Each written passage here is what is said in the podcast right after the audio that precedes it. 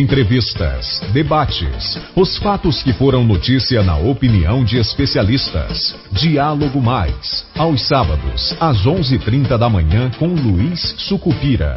Porque na Mais é melhor. Olá você que nos acompanha pela Mais FM TV Mais, pela nossa Mais FM Rádio 106.1 e pelo Rádiosnet, tá? A gente está começando é, o diálogo mais dessa semana, parte 2, tá? Como eu prometi a vocês, a gente vai continuar o bate-papo sobre o projeto, o plano de, o projeto de desenvolvimento de Iguatu, né? O, com o Davi Lucena e também com o Hugo, né? Vocês já conhecem, quem participou do outro não precisa mais apresentar, né? Se você não conhece, volta lá e assiste o primeiro, porque realmente está muito bom esse, esse bate-papo sobre isso. E a gente vai falar também de um assunto que repercutiu essa semana, mas eu não vou nem esticar o assunto. Eles vão ficar aí. É o tempo que a gente roda a vinheta e quando voltar definitivo a gente tem muito para falar, tá? Volta já, rapidinho. Está começando Diálogo Mais, o programa de entrevistas e debates da Mais FM.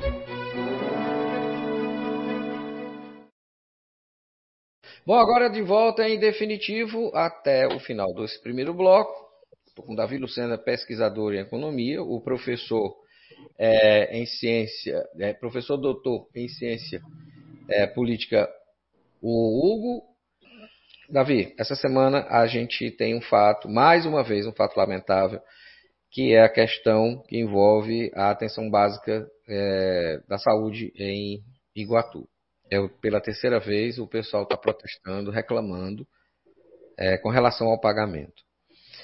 É, a coisa parece que não muda, não a, já é a terceira vez que vocês reclamam, você inclusive faz parte dela também, né? E eu queria te perguntar o seguinte: como que nós chegamos a esse ponto, cara?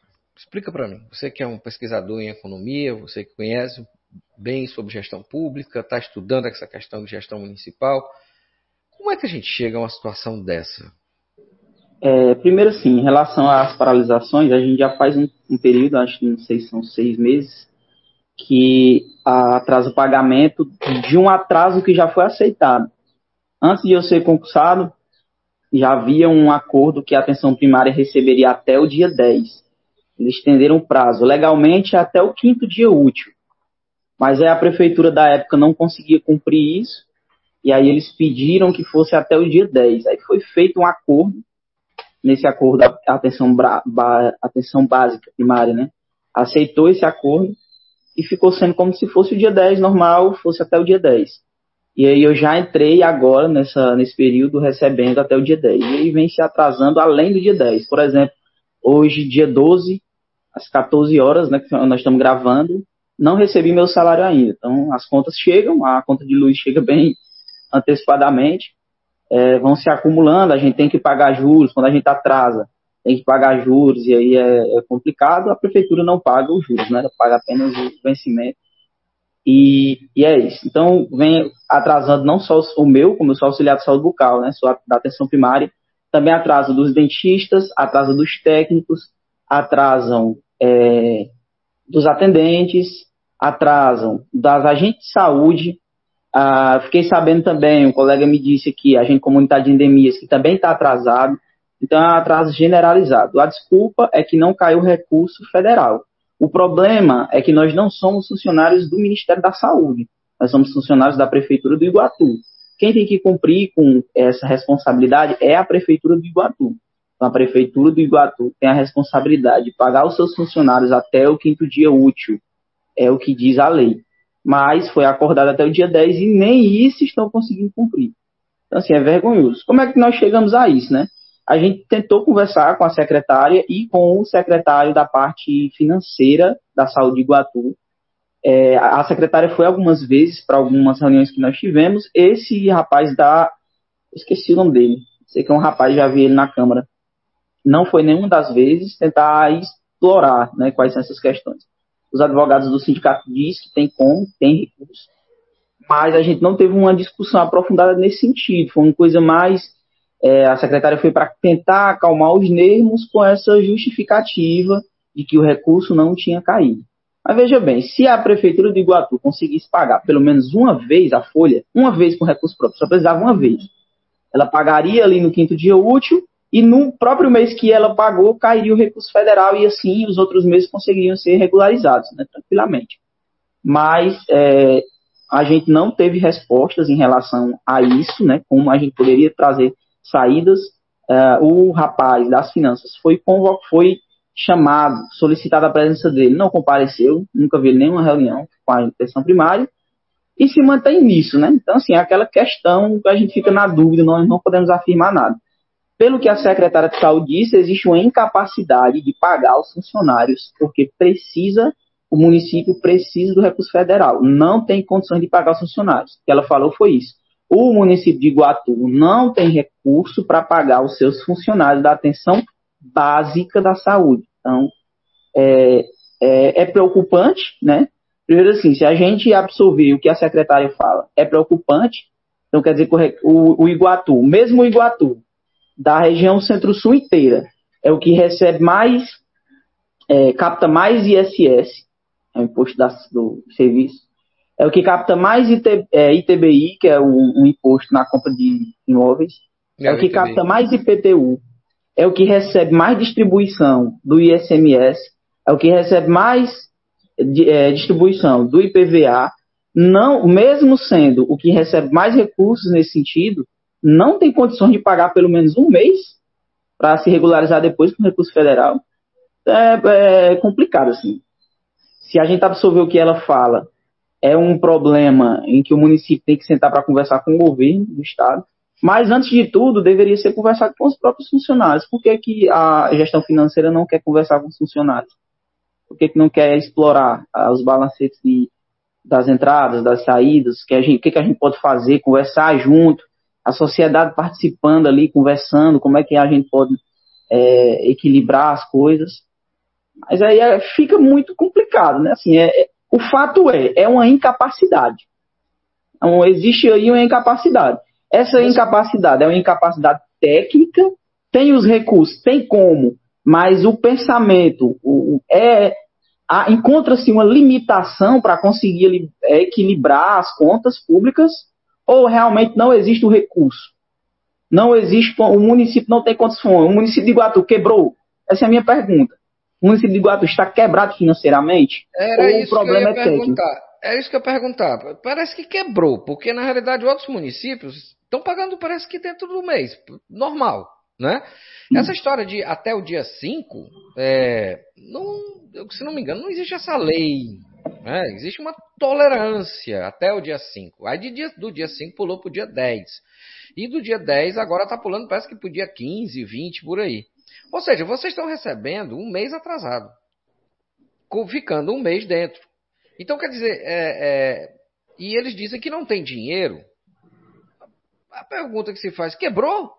Ah, por que, que o, o, o, a pessoa responsável pelas finanças não aparece? Sério, Davi, eu acredito que é porque ele não tem nada a dizer. Que tudo, qualquer coisa que ele falar lá, eles vão se enrolar mais ainda do que já estão enrolados. A outra, o governo do Estado não, não, não tem por que sustentar a, a uma prefeitura que não consegue gerir é, a sua, os seus próprios recursos. Então, o que, é que acontece? Ou seja, tudo falta de planejamento. É o que a gente tem conversado na, na, na, no bate-papo que a gente está fazendo sobre é, o plano de desenvolvimento de Iguatu. Né? Esse plano municipal, esse projeto municipal. Por quê? Porque isso faz parte do projeto. Engenharia financeira, planejamento financeiro, né? a questão do dimensionamento da força de trabalho, pra, de acordo com a necessidade que se precisa. Por exemplo, tem médicos de postos de saúde em Iguatu que eles trabalham três meses não recebem vão embora. Aí o posto fica sem atendimento e aí fica sem data, inclusive, para saber o que é que vai fazer com aquilo ali. Né? Tem um monte de gente precisando e saúde não espera. Saúde e fome não espera. Então o que é que acontece? Ah, fica todo mundo sem saúde e fica o pessoal sem dar nenhuma satisfação. É, a solução você bem colocou na tua fala, não tenho dúvida nenhuma que é exatamente isso. Eles conseguirem pagar um mês, eles já conseguem ajustar no próximo o pagamento dele. Porque quando cair, eles já ficam com essa reserva em caixa no dia 30, estão pagando vocês. Não precisa nem ir ao dia 5. Já estariam pagando no dia 30. Quer dizer, E vocês não são realmente funcionários do, é, do governo federal. Vocês são funcionários concursados do governo municipal. É isso que é o, que é o, que é o grande negócio, né? Tem, tem, um, tem um, uma questão interessante nesse debate aí que queria um minutinho para só. Por favor. Por favor, tá? Enfim, no Brasil, inclusive, principalmente em, em alguns municípios do sul, existiram, principalmente em períodos de, da chamada redemocratização, alguns conselhos participativos orçamentários, tá? que é importante, principalmente, trazer representações sociais para condicionar e direcionar o orçamento, inclusive o orçamento do setor de saúde. Tá? Então, muito disso, essa falta de transparência, que leva a, falta de transparência, a falta de trazer a população para o debate, para o conhecimento, para a direção do, do, orçamento público, é um dos elementos fundamentais que condiciona essas, essas dificuldades de, de, de pagamento, principalmente para aqueles atores que são mais vulneráveis, né? A gente está falando principalmente os pessoal que é contratado, que está participando dessa gestão, principalmente da atenção básica. Então, é muito a, a, a, essa herança que a gente tem, essa herança coronelista, né? principalmente do, do sertão do, do Nordeste, a gente está falando aqui de, de interior do Ceará, que principalmente tira a sociedade desse debate, tira a sociedade principalmente da gestão, né? Da gestão dos recursos, direcionamento dos recursos. E essa tirada da sociedade do direcionamento dos recursos que condiciona geralmente esse processo de dificuldade. Eu estou no interior hoje do, de Pernambuco e muito que eu já vi também algumas vezes na na cidade que, que eu, que eu estou, é muito isso. Falta planejamento e, inclusive, dentro da falta desse planejamento, falta a participação social no direcionamento. Ou seja, é, não querem que o povo participe. Isso. Não querem que o povo tome conhecimento. Querem só que, que, que as pessoas aceitem as desculpas é, de simplesmente, tipo, não deu certo, faltou dinheiro. Sempre tem uma desculpa, né? Empurra. E, e não querem conversar sobre, sobre, questão financeira. Eu acho que o pessoal tem até medo, né? De, de ficar. O Davi pega um negócio desse aí, ele olha um orçamento, ele sabe que tá errado, tá certo. Você é da mesma forma. Quer dizer, então eu vou dizer, pô, tá aqui, tá errado, aqui tá o erro. E eles não querem que seja descoberto o erro.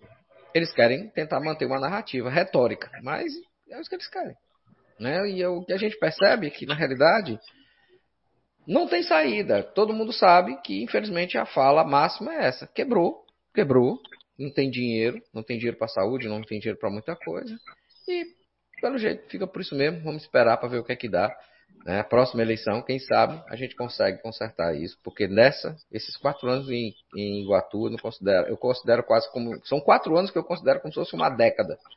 Né? Porque quando você retrocede economicamente, quando você retrocede em nível de indicadores sociais, quando você retrocede em nível de planejamento de gestão, é, você não retrocede só quatro anos, os quatro anos, né, na linha de tempo não o retrocesso é muito maior, porque você para instituições, você desmancha projetos, você de, de, não, não, não funciona outras coisas ou funciona de forma precária e isso gera o que a gente chama de um retrocesso. Em vez de estar avançando, você está voltando ao passado.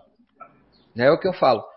A gente passa a ter uma, um longo passado pela frente, o que a gente já não quer mais que a gente tenha, né?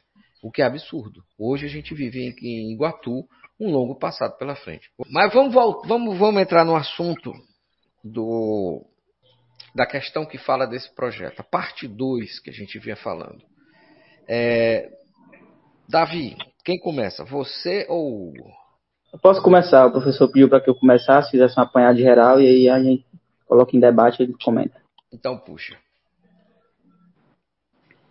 Então vamos lá. Só para a gente pegar o que foi discutido no passado, esse projeto ele visa expor quais são os setores estratégicos da economia de Iguatu, não são os setores os únicos setores que devem ser observados. São setores que, se forem observados e estimulados, irão impactar toda a economia do Iguatu, porque todos os setores estão interligados. Né? Uma pessoa que produz comida, ela precisa do setor de transporte para é, trazer os materiais, os insumos que ela usa ali para produzir a comida e também para levar até a casa do consumidor, certo? Então, os setores eles estão extremamente interligados. E aí os critérios que eu usei para definir os setores mais impactados, foram mais, mais estratégicos, é a empregabilidade, a quantidade de empresas, as relações internas né, de oferta e demanda dentro da economia e as contribuições fiscais. Os resultados que eu tive, né, só reiterando, é, são nove setores estratégicos para a economia de Iguatu, comércio e reparação de veículos automotores, indústria de transformação, saúde humana e serviços sociais, alojamento e alimentação, transporte, armazenagem e correio, atividades administrativas e serviços complementares, educação, informação e, e comunicação e construção. São esses os novos setores estratégicos, segundo os critérios que eu é, falei aqui, usando estatística descritiva e o método quantitativo, que é a matriz insumo-produto, que ela mostra as relações intersetoriais. E aí a gente consegue ver que esses são os setores estratégicos. No passado a gente falou, programa passado, da frente legislativa, o que, o que os vereadores podem fazer para estimular esses setores. E aí eu criei uma atividade para cada tipo de atividade que o vereador pode fazer, por exemplo, projeto de lei, veto, é, projeto de emenda. Eu fiz um modelo desse para cada tipo de atividade, mostrando como é que os vereadores poderiam agir. E agora nós vamos discutir a frente é, executiva, o que é que a prefeitura pode fazer. Certo? Isso vai além de pessoalidade, não estou falando do prefeito atual, do passado, do futuro, mas o que é que uma prefeitura pode fazer, certo?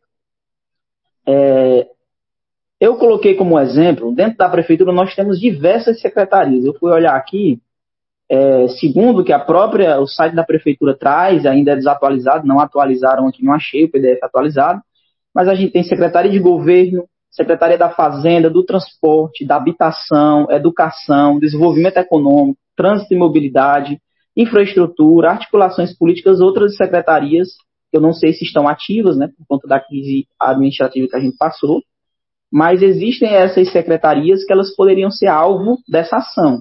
Eu peguei uma secretaria e uma ferramenta dentro dessa secretaria, por exemplo. O exemplo que eu peguei foi a Secretaria de Governo, que dentro da Secretaria de Governo a gente tem uma ferramenta chamada Sala do Empreendedor, certo? Essa Sala do Empreendedor hoje no Iguatu, ela tem apenas um agente de desenvolvimento.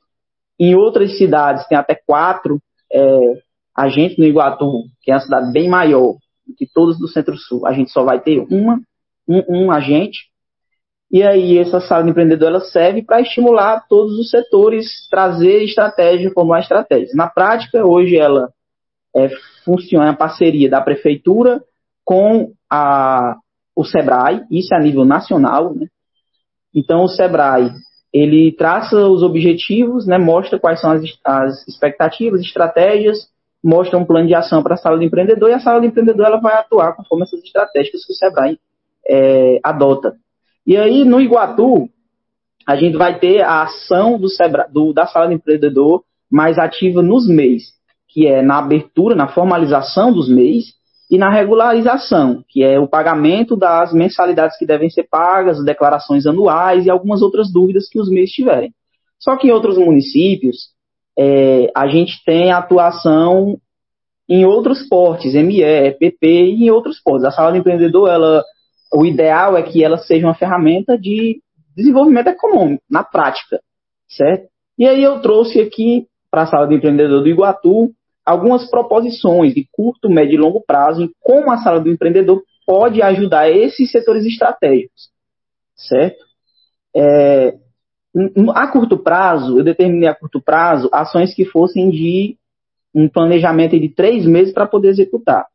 A primeira coisa é, seria que a sala do empreendedor poderia criar uma ouvidoria é, em algum equipamento aqui da, da gestão municipal para ouvir quais são as demandas desses setores. Ah, determinado setor ele tem uma demanda ali na formalização, ou ele tem uma demanda em conseguir investimento via crédito, é, ele tem uma demanda em uma determinada capacitação. Então a sala de empreendedor ela seria, ela teria essa ouvidoria, captaria essas demandas e traçaria planos. Outra proposta de curto prazo é, seria interligar os consultores que o Sebrae tem é, no Iguatu, do Iguatu, os consultores do Iguatu, com esses setores estratégicos do Iguatu. Certo? que o Sebrae faz é interligar consultores gerais né, de todas as cidades às demandas da cidade, dos setores da cidade. das, de todas elas, do Centro-Sul inteiro. O Sebrae do Iguatu, ele não é o Sebrae para o Iguatu, ele é o Sebrae para o Centro-Sul, certo? E aí a minha ideia era fazer um foco mais no Iguatu, pegar os uh, consultores do Iguatu para direcionar, tirar as dúvidas, capacitar os produtores do Iguatu. Assim a gente poderia gerar um ISS dobrado. Então, um consultor ele presta um serviço, então ele paga como tributo o ISS.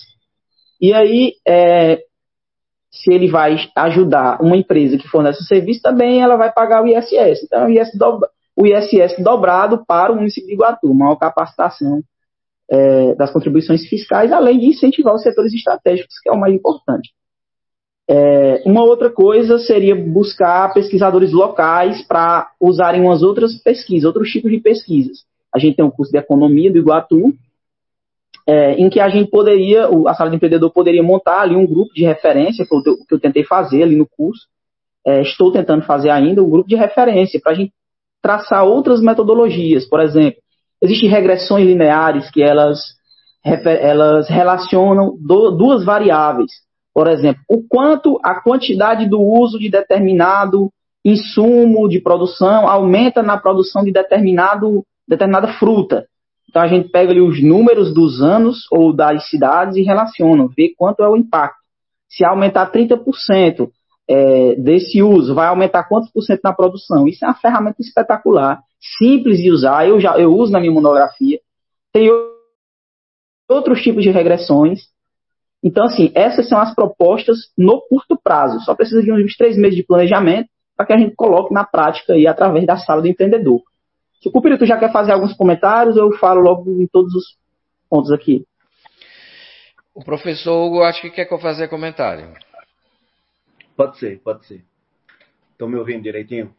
Estamos sim. É, eu acho essa questão da discussão sobre o meio um elemento fundamental. Porque quando a gente discute o meio, a gente está tratando dos, dos atores sociais mais vulneráveis. Tá?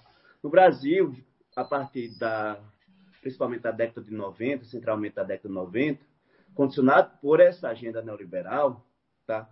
E aí perpassa todos os governos dos anos 90, inclusive de forma, enfim, de forma a dividir espaço com algumas políticas desenvolvimentistas.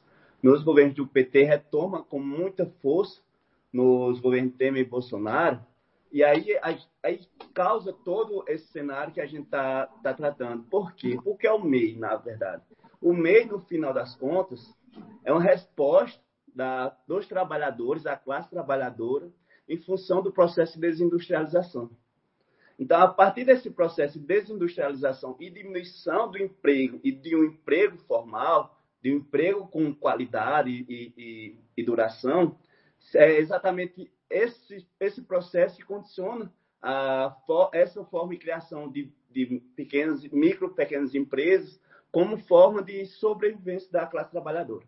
Então, quando, a, quando os trabalhadores vêm formar um, MEI, a gente não está falando aqui de empresários, a gente tem que deixar claro. A gente não está falando aqui de empresários que têm acesso ao crédito, que têm acesso a, a, ao, aos fatores de produção, a gente está falando aqui de trabalhadores que a única forma de sobreviver é formando e, e, e, produzindo, ofertando aqueles bens de menor valor agregado quais eles podem ofertar. E a gente está falando principalmente, por exemplo, o meio hoje no Brasil é, é por volta de 50% das empresas formais no Brasil. Porém, emprega por volta de 30% do, do, dos trabalhadores no Brasil. Então, e a sua renda ainda, ainda é muito mais vulnerável, que é por volta de um salário mínimo e meio, enquanto o salário mínimo, a partir do DS, está defasado por volta de, de 60%, 70%. Tá? Então, percebe que a atenção ao meio é um elemento, ao, ao meio é um elemento fundamental para o processo de sobrevivência da, da população de qualquer, de qualquer cidade, principalmente numa cidade que está inserida numa região subdesenvolvida, ou seja, do subdesenvolvimento do subdesenvolvimento.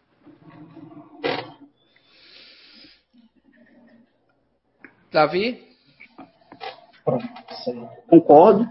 Os MEIs, inclusive na minha pesquisa eu mostro que os MEIs esse porte MEI é o que mais tem empresas e os que mais empregam, né, teoricamente, dentro do Iguatu. É, e aí são em todos os setores, né? Então, esses setores que a gente está discutindo aqui, essencialmente, os portes deles são MEI e são ME. É, o, que o que diferencia? Diferencia no, no faturamento bruto, né? No faturamento bruto desses setores, dessas, desses portes. Determinada empresa chega a um limite, não sei se é 84 mil ainda anual, é, tem um limite. Passou desse limite, ele já se torna ME. Então, a nível nacional, a gente tem políticas de desburo, desburocratização e aceleração da atividade dos MEIs, então, se torna menos burocrático você ser o MEI. É, é lógico isso, é, é muito bom, é muito eficaz, inclusive, essa política, é interessante, porque ela estimula ali os primeiros, as primeiras atividades. Você quer abrir um negócio, então você quer abrir um negócio formal, legalizado, como tem que ser, você se, é, se cadastra como um MEI, e aí, é, a partir do momento que você vai evoluindo seu faturamento, você vai se caracterizando, virando um ME, um EPP, uma média empresa, uma grande empresa, e por aí vai. É, então, a sala do empreendedor, que o, o que o professor doutor falou, é extremamente interessante, realmente. A sala do empreendedor ela atua no Iguatu e nas cidades do interior, mais no, nos MEIs, né, que é a característica principal das, do, do empreendedorismo local. E é interessante falar também que a URCA do Iguatu ela tem um projeto que é o NEO, que é o Núcleo de Empreendedorismo da URCA, que também trabalha, atua junto com a sala do empreendedor, auxilia a sala do empreendedor a gente vê mais a importância também do, do meio acadêmico, de novo, na prática, na vivência prática da economia do município. É, eu vou aqui continuar no médio, porque senão a gente, a gente vai ter que fazer a terceira parte, nas proposições Antes, de médio prazo.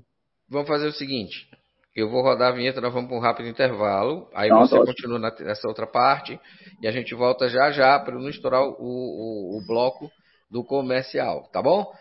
Diálogo se constrói com informação e respeito. A gente está conversando sobre o projeto e o plano de desenvolvimento municipal de Uatu, tá? A gente volta já já, rapidinho. Você por dentro dos fatos que foram notícia. Diálogo Mais, com Luiz Sucupira. Pronto! Agora a gente está de volta no segundo bloco do segundo programa, parte 2, falando sobre o plano e projeto de desenvolvimento de Iguatu com Davi Lucena, pesquisador em economia, e o Gonçalves, professor doutor em ciências políticas. Gente, é, Davi, continua o teu pensamento do bloco anterior, né? Você vai entrar agora no, num outro momento, falando de mais alguma coisa a respeito desse projeto. Com você. É, no bloco passado a gente falou sobre as minhas proposições para a sala do empreendedor, que é um equipamento de uma secretaria do município, a proposições a curto prazo. Agora a gente vai falar das proposições que são a médio prazo. Essas proposições, para serem classificadas como médio prazo, eu defini que são proposições, que são ideias a serem discutidas é, de três a seis meses, para serem colocadas em prática ali no máximo depois de seis meses de planejamento.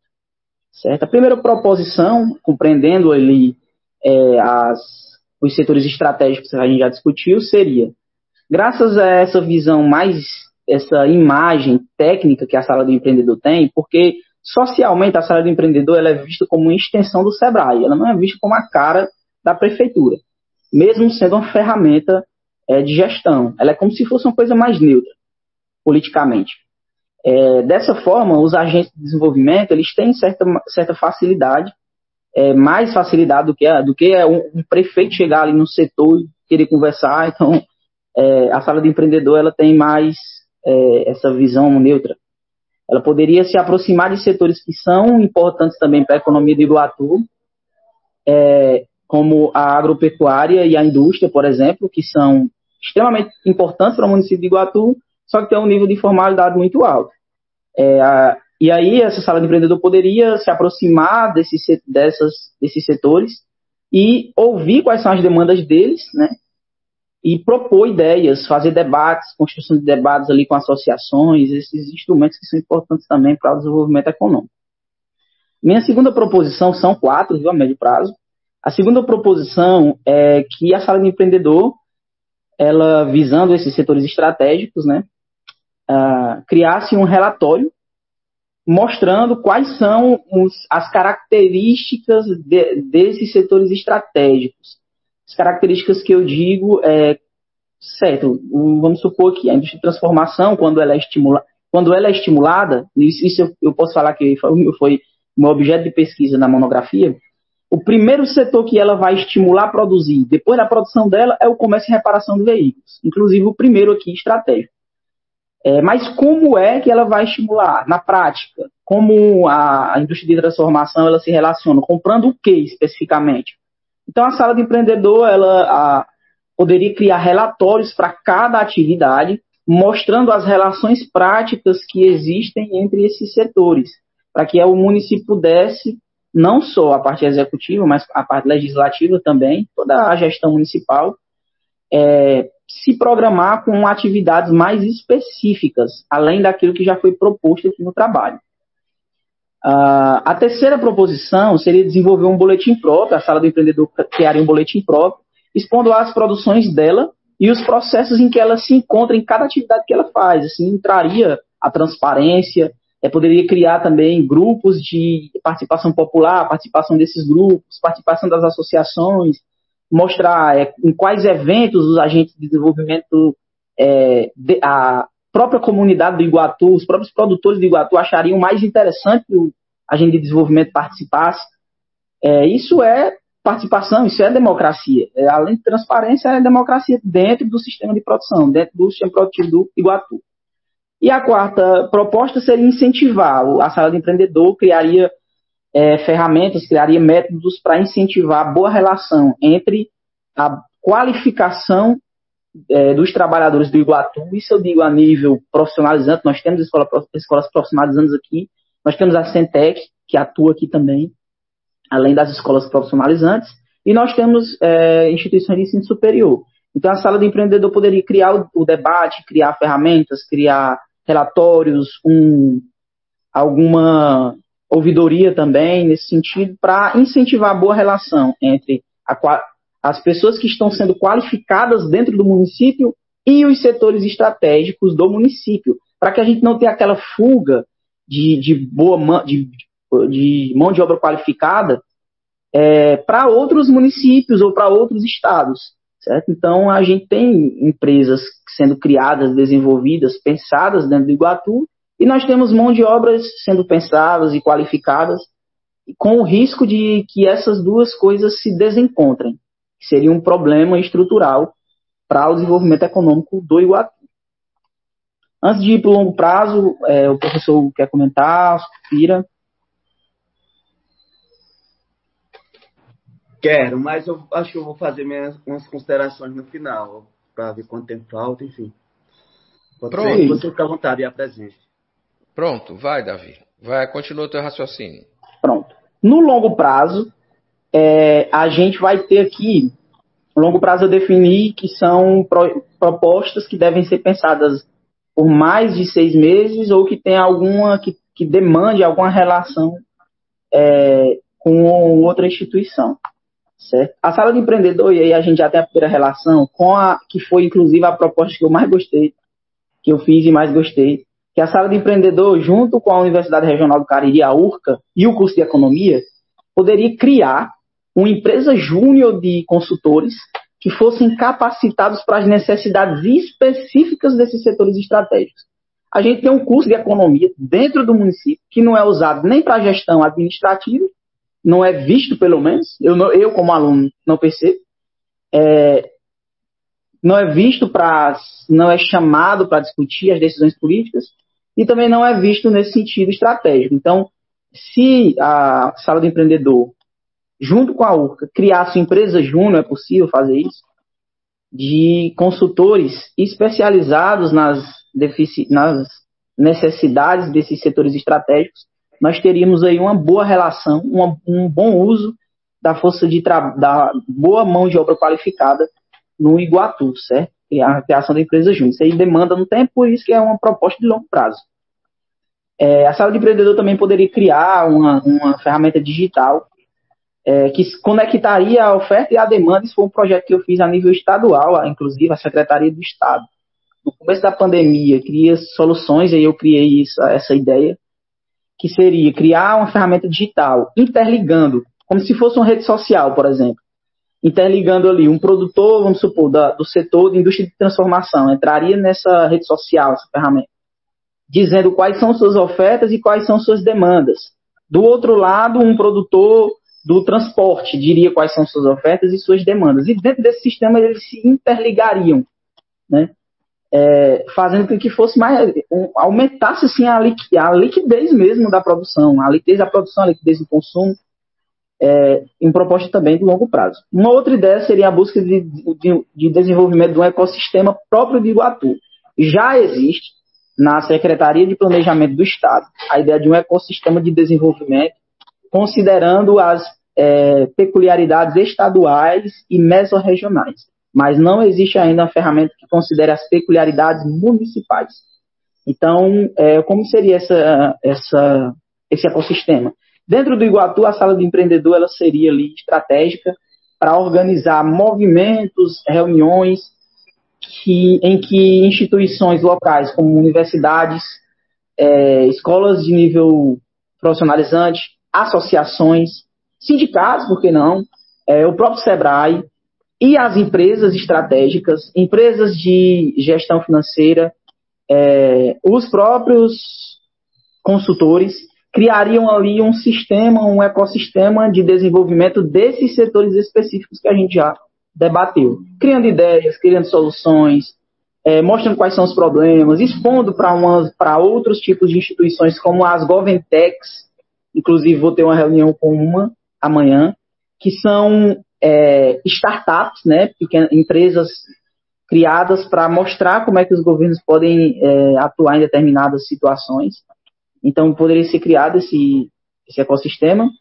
E para finalizar, a sala do empreendedor, isso aqui que eu acho que é o que clama o meu trabalho, o meu trabalho da monografia, é que a sala do empreendedor poderia ficar à frente da criação da primeira matriz de um produto municipal do Iguatu.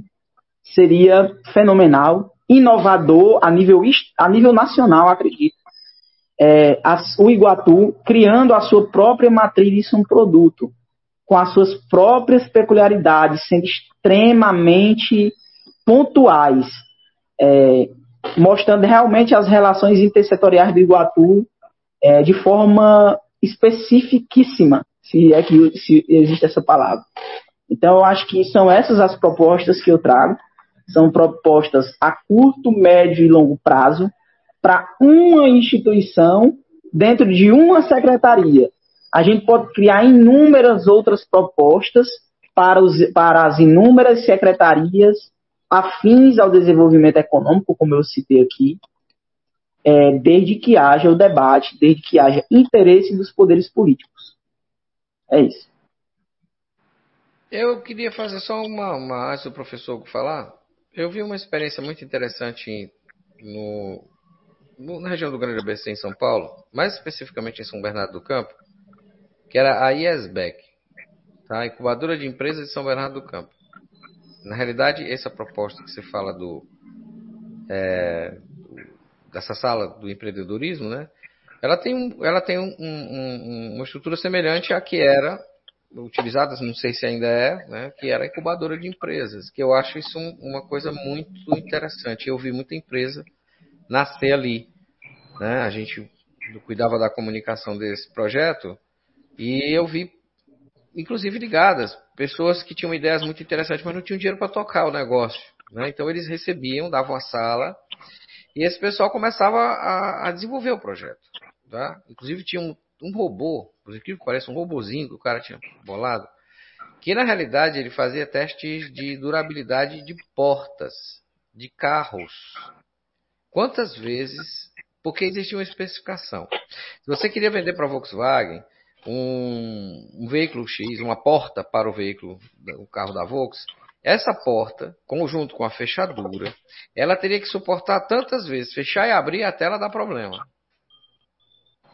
Então o que acontece?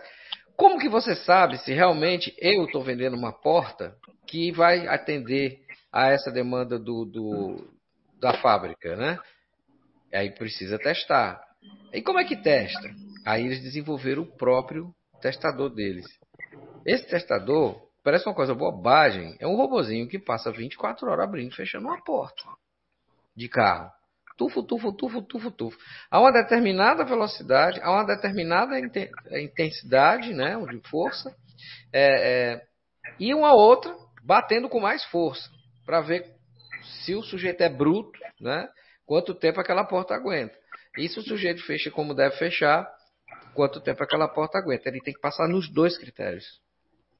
Então, ou seja, quando o cara encaminhava para a fábrica, a fábrica, quando ia validar aquela porta, aquele modelo de produção, ela já fazia um teste semelhante a ele e dava o mesmo resultado. Então a porta era comprada. Eu quero dizer, ou seja, o cara desenvolveu uma ferramenta que viabilizava a, a indústria que fabrica a porta de testar essa porta e ter certeza que ela vai funcionar para poder vender, pra, poderia, no caso, vender para a Volkswagen. Eu vi várias outras coisas muito interessantes com relação a isso, mas esse é um exemplo mais fácil de explicar. E a gente vê isso aí. Então seria mais ou menos alguma coisa nesse sentido. Ou seja, você não vai botar uma empresa na rua sem ela antes estar pronta né, para encarar o mercado. Ela teria que passar por uma, velha, uma série de, de, de, de, de capacitações, uma série de preparações, alguns testes e tal. Não, tá pronto, agora você pode andar com as próprias pernas. E aí você já pode ir para o mercado, seja não. Seria mais ou menos isso, seria uma ideia de uma incubadora, né? não de uma empresa, de uma indústria, mas com certeza de uma empresa, um prestador de serviço ou alguém que desenvolve um produto semelhante. É isso que eu queria colocar, porque eu acho que facilita, até, acho que até o entendimento de quem está acompanhando a gente, de entender mais ou menos como funciona isso, ou seja, um berço, né? Seria um berço para as empresas poderem crescer. Porque eles chamam de incubadora, né? Eles chamavam de incubadora, não sei se chamam, mudaram o nome. Eu nunca gostei desse nome de incubadora, eu gostava de berço. Por que você não manda? É um berço que você vai preparar, né? Pra... Aí vai aquela história da discussão filosófica da coisa e quem botou o nome gosta dele. Enfim, professor Hugo, é com você agora. A fala é tua, você tem, tá. deixa eu olhar aqui no meu tempo, você tem um minuto. 18 minutos. Aliás, ah, tudo bem. 15 minutos. Você tem 15 minutos. 15 minutos. Ótimo, ótimo. Tem 15 ótimo, minutos para fazer sua fala e a gente encerrar. Não, ótimo, um pouco menos. Eu vou, para além de, dessa discussão que vocês, que principalmente o Davi está trazendo, eu sempre trago um pouco para o meu ponto de vista. E o meu ponto de vista é um pouco mais macro, é um pouco mais de totalidade. E aí, eu e Davi, Davi me apresentou esse, esse trabalho, enfim, numa sexta-feira, acho que 11 horas da noite, ele foi na minha casa. E aí, todo mundo cansado, ele me apresentou esse trabalho a gente praticamente não teve tempo de discutir ele, né? Então, existem alguns elementos que a gente tem que trabalhar para além disso. O Davi, enfim, fez um trabalho, um trabalho fantástico em, em um curtíssimo tempo e não ter como dar conta da totalidade, né? E aí a gente tem que entender, para abranger esse discurso, a ideia de que, a, a, percepção de que a Iguatu não é uma economia fechada. Assim como o Ceará não é economia fechada, assim como o Brasil não é economia fechada. E, por não ser uma economia fechada e ser uma economia subdesenvolvida, estamos muito é, sendo absorvidos pelo mercado internacional, principalmente pelo mercado chinês. E esse mercado chinês é um, é um elemento fundamental que condiciona a, a, o nosso processo de subdesenvolvimento, tá? Então, percebe que essa proposta do Davi é uma proposta específica para os MEIs, tá? Porém, os MEIs não sobrevivem sem uma dinâmica econômica e estrutural.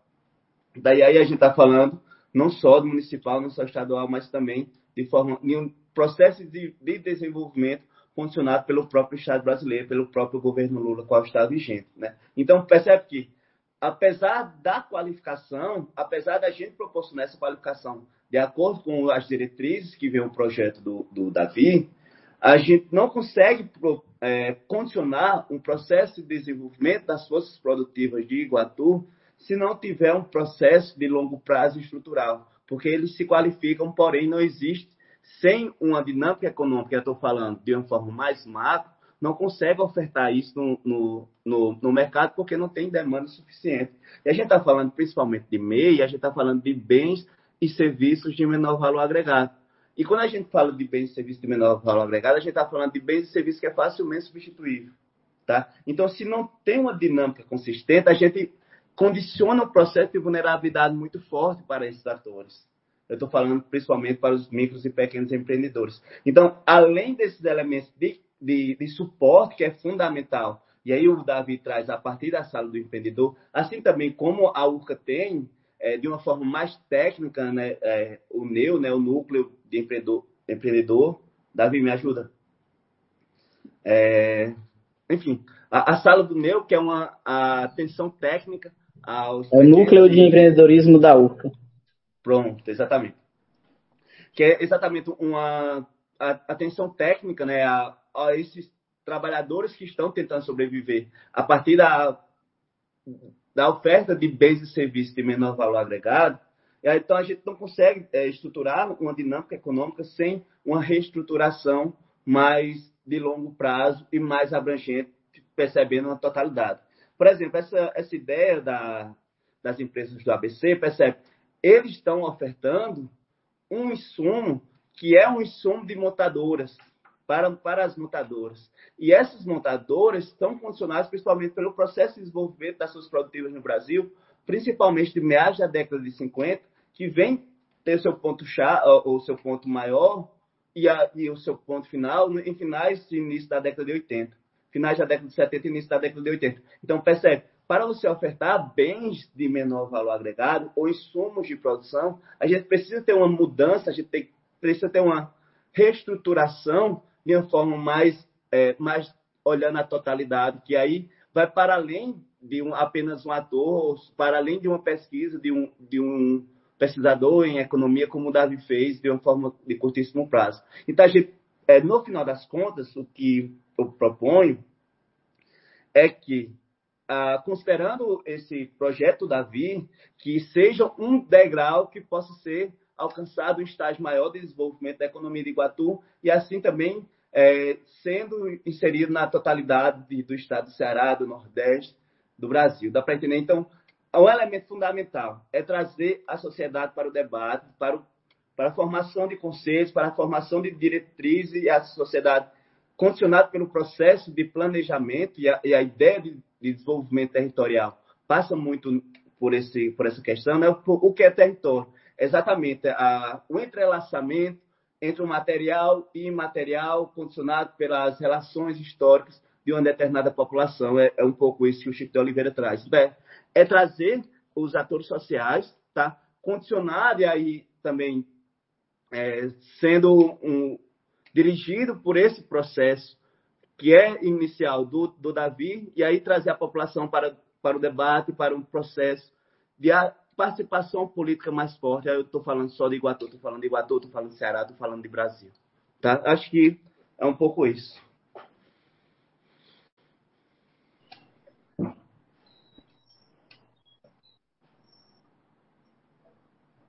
Pronto, voltei. Estava sem áudio. É... Davi, é o que, que eu vejo aí com relação a isso? Ou seja, que se você não tem planejamento, é um negócio impressionante. A gente vendo aqui o professor falando, é, você mostrando o projeto, a gente diz assim, se esses caras, eles não precisam nem pensar, né? Eles basta contratar pessoas que têm expertise nisso coloca lá dentro e diz, aí, cara, eu preciso de um, eu quero fazer isso. Como é que eu implanto isso? Como é que eu penso, como é que eu faço em, em quatro anos um Iguatu de 10? E a turma sabe fazer. A turma sabe fazer. Eu não tenho nenhuma dúvida disso. Problema é que você vai ter que mexer com o que eu chamo, é, você vai ter que bater ovo, vai ter que quebrar ovo, vai ter que bater, fazer omelete, você vai ter que fazer alguns assados, vai ter que produzir algumas mortadelas, não tem saída, mas mas é aquela história. Será que eles estão dispostos a pagar o preço político de fazer um projeto que vai preparar a cidade hoje para crescer e avançar? As pessoas vão ter a sensação de que em quatro anos cresceu 10. Tá entendendo? Avançou, avançou 10. Tá com as contas direita não falta dinheiro para pagar o pessoal da atenção básica. O hospital funciona redondinho. Você chega lá, tem o remédio. Você chega lá, tem o médico. E todo mundo recebe bonitinho. Porque eu acho que você só pode cobrar desempenho das pessoas e resultado, até mesmo para bonificar, se você planejar, se você tiver controle, se você cumprir o básico, que é a tua obrigação. Então a gente vê o que é que está acontecendo nas gestões públicas é que, por questões políticas, até mesmo de maus feitos e de desvios, isso a gente tem que falar também, acabam prejudicando todo um, projeto que tinha tudo para dar certo. Ou pelo menos aquilo que se vendeu para o eleitorado, que é o que eu chamo de estelionato eleitoral. É o que acontece demais nesse país. O cara se elege defendendo uma determinada proposta política viável, inclusive viável, sim, claro, viável, Né? A população acredita e no final das contas, o que, é que acontece? Chega lá e faz tudo diferente. Eu chamo isso de estelionato eleitoral. Tinha que ter uma punição para isso. Tinha que ter uma punição. E não tem. Não tem. Né? Então a gente vê, por exemplo, hoje nós temos Iguatu passando por uma série de problemas graves, fruto e resultado como consequência da falta de um plano de trabalho que tem, eles não levam a sério, da falta de um planejamento que poderia ter sido feito, mas também não levam a sério, e da falta de uma gestão profissional. Na realidade, é possível ter uma gestão profissional política? Claro que é. Claro que é. A gente está vendo, inclusive, agora, nessa, nesse governo Lula, o cuidado que eles tiveram para, em ministério-chave, eles colocarem pessoas com boa expertise. São pessoas com boa expertise. Ah, o Brasil ia quebrar. Seis, cinco meses nós íamos ficar igual a Venezuela, íamos ficar igual a Argentina. Nós estamos prestando dinheiro para a Argentina. Quer dizer, a gente que ia quebrar, nós estamos emprestando dinheiro para a Argentina. Ah, o pessoal está emprestando dinheiro para a Argentina, a Argentina vai te dar um calote. Não vai, não. Porque se a gente não fizer isso, a gente quebra a nossa indústria. A nossa indústria não consegue ter garantia de que vai exportar e vai receber. Não é um empréstimo a fundo perdido, não. É ajudando a, o país que compra, eu ajudo o meu povo que vende. É isso que as pessoas precisam entender. Né? Mas o raciocínio desse povo, que a gente sabe quem é, é, é, é, eles não têm raciocínio. Quem acredita em terra plana é perda de tempo você falar sobre economia. Um cara desse, não sabe o que é isso. Economia, ele acha que é a poupança. Entendeu? Ah, fazendo economia, tá, tá fazendo poupança. Ele acha que é, isso é poupança. Mas outra coisa também que a gente precisa ver, que é muito importante também. A gente precisa começar a ter um, um viés de seres humanos. Porque nenhuma máquina funciona sem gente. E a máquina, inclusive, que funciona sem gente, é feita por gente.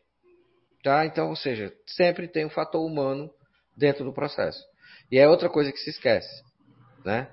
E eu acho assim, hoje a gente tem um caminho que a gente está vendo o dólar abaixo de 5, tá? o desemprego caindo, o Brasil, a moeda se valorizando, a inflação baixando, teve uma deflação agora que eu soube que foi a, a mais, a maior dela em 70 anos. Aí eu disse, e esse país não era o que ia quebrar em cinco meses? Não é? E o país está crescendo. Mostra que a economia do Brasil ela é muito pujante. Qualquer coisa que você faça, ela cresce. É preciso que haja planejamento. Então, parabéns pelo, por esse projeto. Eu espero, sinceramente, que Iguatu valorize isso, valorize a prata da casa, né? Por que, que eu digo prata da casa? Porque nós temos muito bons talentos aqui. Porque a gente sabe quem é Eleazar de Carvalho. Ah, o maior, é o maestro. Não, é o maior maestro brasileiro de todos os tempos. Um dos maiores do mundo. O cara que regeu, conduziu as maiores orquestras sinfônicas e mais importantes orquestras sinfônicas e filarmônicas do mundo inteiro. Ponto. Não sabe? Pesquisa. Ele treinou, ele foi professor de dois vencedores do Oscar de música trilha sonora. Já imaginou? Cearense de Iguatu. Um menino esfomeado, que ele sabe, descobriu que indo para a banda de música da Marinha, quem era da banda comia mais. E ele adorava era comer. Então, ou seja, um cara foi para uma banda de música porque queria comer. Ele queria gostar de comer. E virou o maior maestro brasileiro de todos os tempos. Olha que coisa maluca, né? Então, quer dizer, Vamos valorizar nossos talentos. Nós temos um Davi, nós temos pessoas muito boas aqui dentro. Vamos ter um projeto pronto. Você é político. Eu acho que se você pensa numa cidade diferente, numa cidade do futuro, tem que começar agora. É o futuro se constrói agora, não com um longo passado pela frente, mas com, com um presente para o futuro. É isso que eu penso. Gente, eu quero agradecer vocês, tá? professor Hugo, Davi, suas considerações finais para a gente poder fechar esse diálogo, eu vou prometo que a gente vai voltar sempre a esse tema, porque eu quero falar de desenvolvimento de Iguatu. Eu quero tratar de vários outros temas, vou chamar o Davi, vou chamar o Hugo, vou chamar a professora Jaqueline. A professora Jaqueline, inclusive, um abraço para ela. É quem muitas vezes desenrola comigo aqui uns temas meio pesados, sabe? Aí também o, o, o professor. É, é, é... Ela desenrola mesmo, viu? Ela é muito boa. O que aí se junta eu e, a, eu e ela já fizemos um programa de uma hora e meia aqui, eu e ela. Ela é muito boa. É muito boa. Ah, e história principalmente, porque ela, ela não só faz a visão da economia, mas ela pega lá para o ponto da história, junta as duas coisas, amarra as pontas de um jeito que você disse, agora eu entendi. Né? E tem também o Kelvin Felipe, que eu chamo, que é um professor de economia, né, também, mas que eu chamo de vidente. Eu, a gente fez alguns programas juntos, eu disse, olha, a sua bola de cristal tá boa. Não tá embaçada, não. Você acertou todas as previsões que ia acontecer no governo Bolsonaro. Não errou nenhuma. Nenhuma. Né? E eu tenho gravado, para quem duvidar, é só pegar e ver esse material que eu falei com ele. Um abraço também para o Kelvin. Tem gente muito boa aqui. Hugo, que eu tive o prazer de conhecer agora. Quer dizer, tem gente muito boa. E nós precisamos pegar esse pessoal e trazer esse pessoal para dentro do governo municipal. Não para ganhar dinheiro sem trabalhar, como tem muita gente. Mas para transformar esse Iguatu. É possível fazer. Expertise nós temos, mão de obra nós temos, conhecimento nós temos, pessoas com vontade de fazer nós temos e podemos fazer um processo que eu defendo muito. É possível fazer. É isso aí, Davi. Suas considerações finais, depois a gente fecha com o professor Hugo. Eu agradeço, agradeço a oportunidade, Muito obrigado mesmo, obrigado a Mais FM como um todo por essa oportunidade. Agradeço o professor, o professor Hugo também pelas contribuições que ele deu. É, esse trabalho, para que o povo de Iguatu entenda, ele foi feito em quatro dias, não porque é, eu não tenho interesse ou fiz as coisas de qualquer jeito, mas porque infelizmente nós não temos tempo. É, eu fiz um tra esse trabalho não é um trabalho para um auxiliar de saúde bucal fazer, isso é um trabalho para um secretário de desenvolvimento fazer. E um secretário de desenvolvimento pode ter certeza que ele ganha pelo menos cinco vezes mais do que eu. Mas é, eu tenho essa intenção de ajudar o Iguatu, é o que me motiva a estudar economia. Então, nas loucuras aí de, de 10, 11, 12 horas da noite, quando sobrava tempo, eu sentava lá para fazer, corria. Já é um trabalho. Você não faz um trabalho desse nível é, estudando em quatro dias. Eu já venho estudando há cinco anos, já estou terminando minha faculdade, focando no desenvolvimento econômico. É, e esse trabalho foi feito dessa forma. Ah, os critérios que foram usados, eu acredito que foram muito interessantes. São critérios de relações intersetoriais, considerando, não, considerando o que é produzido aqui dentro, os setores que mais ofertam e demandam aqui dentro, mas também não desconsidera a, as relações externas. Uh, se um setor é forte aqui dentro, se a cultura é o que Celso Furtado fala, Celso Furtado no livro de é, Formação Econômica do Brasil, ele vai falar um pouco de cultura, e ele vai dizer que nós temos que potencializar a cultura produtiva e a, e a cultura de consumo local. E a partir de fortalecer essa cultura, ofertar e, e ter relações é, exteriores, fortalecendo nossa cultura. Foi isso que o trabalho fez. Acredito que foi um trabalho que ficou interessante. Realmente precisa de mais tempo para desenvolver ele, mas como o Sucupira mesmo falou, não, eu não tenho condições de, ao mesmo tempo que eu estou ali auxiliando um dentista, é, produzir um, um, trabalho de desenvolvimento econômico. Eu, eu deveria estar no lugar de quem deveria fazer essas coisas e não faz. É, não só eu, mas os meus colegas do curso de economia também. É isso, estou aqui à disposição. É, eu acredito que esse trabalho é para o benefício do povo de Iguatu, por isso que eu fiz, por isso que estou publicando esse trabalho. E o meu interesse é que o povo de Iguatu é, tenha motivos a menos para sofrer no seu dia a dia. Muito obrigado. Eu te agradeço, Davi. Hugo, professor, muito obrigado por ter vindo com a gente. A palavra é tua. Bom, primeiro eu parabenizo o Davi pela iniciativa muito é, significativa de uma pesquisa, enfim, contundente. Eu também parabenizo e agradeço o, o, o Luiz, que é um prazer conhecer você, na verdade, e por trazer esse tema que, no final das contas, é um tema estrutural para a reprodução da vida da, da, da sociedade, né, da classe trabalhadora iguatuense. Enfim, no final das contas, é, não consigo contribuir muito pela, pela minha ignorância em relação a Iguatu, pois estou há pouco tempo, estudo pouco Iguatu, né, estudo mais economia política e, e macroeconomia, mas, enfim, o debate foi muito bom, espero é, voltar mais vezes e é, para, para a população que está interessada em discutir economia política, eu tenho um grupo de pesquisa sobre estudos, estudos de economia política brasileira da UFA, que temos reunião toda segunda-feira no final da tarde. Só entrar em contato comigo, viu? Muito obrigado, Luiz. Muito obrigado. Valeu, valeu, muito obrigado. Esse foi o Diálogo Mais dessa semana. A gente conversou sobre o plano e projetos de desenvolvimento de Iguatu. Esse material fica disponível em podcast no nosso site para você baixar e ouvir quando, onde, como quiser, ok? Vai caminhando, vá ouvindo, vá aprendendo, vai conhecendo um pouco mais sobre as coisas que os talentos da nossa terra têm para oferecer. Eu sou Luiz Sucupira. Tchau, pessoal. Você ouviu Diálogo Mais com Luiz Sucupira.